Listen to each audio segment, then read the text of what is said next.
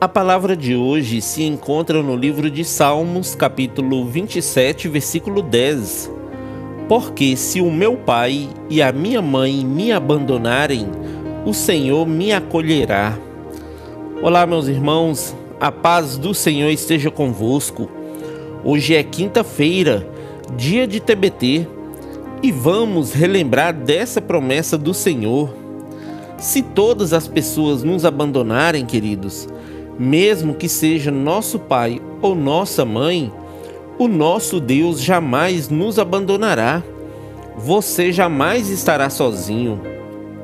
No livro de Josué, capítulo 1, versículo 9, o Senhor anima Josué dizendo: Seja forte e corajoso, não tenha medo, nem fique assustado, porque o Senhor, seu Deus, estará com você por onde quer que você andar. Animem-se, queridos, porque Deus prometeu estar convosco todos os dias até a consumação dos séculos. Amém? Que Deus abençoe você, sua casa e toda a sua família. E lembre-se sempre, você é muito especial para Deus.